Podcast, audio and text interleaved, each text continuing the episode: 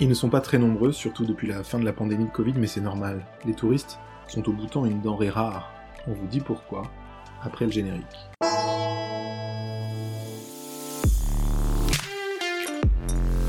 Vous écoutez Bonheur et Dragon, une aventure sonore en Himalaya, un podcast au cœur du méconnu royaume du Bhoutan. Épisode 18 Des touristes, un tigre et des voitures électriques.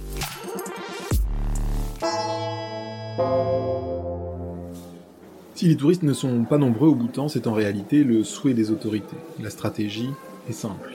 Le Bhoutan a toujours contrôlé son tourisme en suivant le principe de qualité élevée et faible volume. Limiter le nombre de touristes, mais optimiser les revenus qu'ils génèrent. Les backpackers qui parcourent nombre de pays d'Asie ne sont donc pas les bienvenus ici. Ils n'auront de toute façon probablement pas les moyens de payer la taxe quotidienne imposée par l'État, quelques 200 dollars. Un prix pareil semble un bon moyen de remplir les caisses, le tourisme est la seconde ressource du pays après l'hydroélectricité, mais aussi de limiter les volumes. Rares sont les voyageurs à pouvoir s'offrir une visite du pays. Avant la pandémie, visiteurs indiens mis à part, ils viennent en voisin à des conditions plutôt avantageuses, le Bhoutan ne recevait que quelques dizaines de milliers de visiteurs par an. En 2018, moins de 2000 Français ont découvert le pays. Ils étaient à titre de comparaison 750 000 en Thaïlande. 30 ans plus tôt, il n'y en avait presque aucun. Robert Dompnier, cofondateur du tour opérateur français Tirawa, se souvient. Et puis il y avait bien sûr très peu de touristes euh, par année, puisqu'en 1987, vous aviez 2000 touristes par année, tout confondu, un japonais, américain, européen, donc c'était rien du tout. Avec cette politique de prix, les visiteurs s'attendent bien souvent à des infrastructures à la hauteur de la facture. Le Bhoutan reste évidemment un pays en développement, les hôtels, restaurants, voies de communication peuvent parfois offrir une prestation touristique en décalage avec les attentes des visiteurs. Des transformations sont en cours, les investissements nombreux, mais le retard à combler reste important.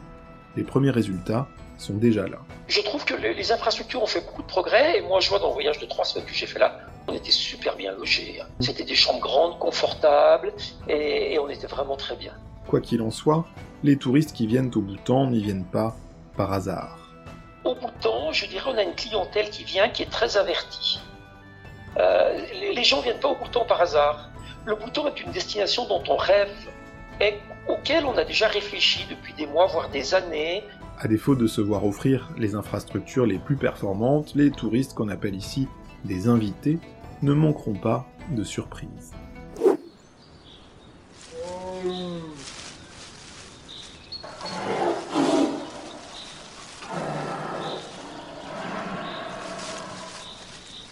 Peut-être croiseront-ils le chemin d'un des 103 tigres que compte le pays.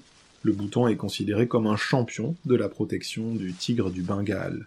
L'animal est ici bien souvent très respecté. C'est que parmi les quatre animaux protecteurs du bouddhisme que l'on retrouve sur les murs de tous les temples, il est le seul à être vivant.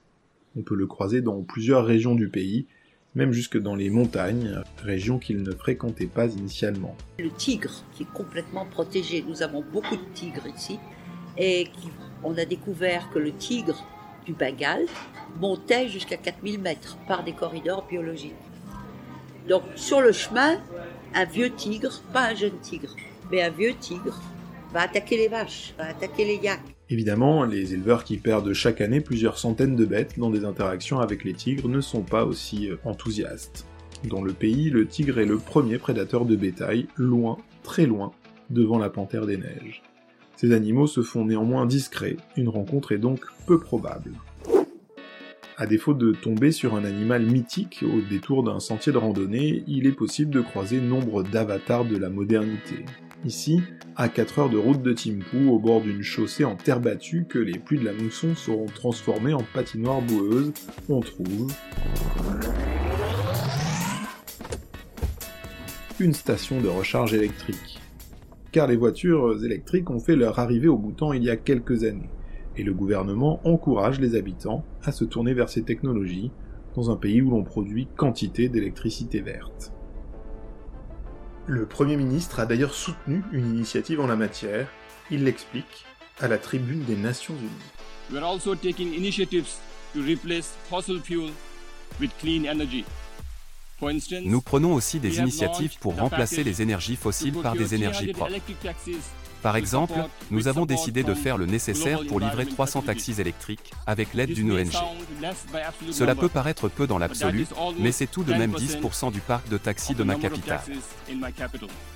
Une usine d'assemblage est même installée au Bhoutan. Elle a commencé son aventure industrielle en assemblant sous la marque Nissan, mais elle met désormais au point ses propres véhicules pour répondre à la demande locale. L'idée est de faire baisser les prix et de démocratiser la voiture électrique, dans ce pays qui n'a commencé à construire des routes qu'après 1960. Dans le prochain épisode de Bonheur et Dragon, nous découvrirons les cicatrices, toujours bien présentes, les cicatrices d'une guerre passée.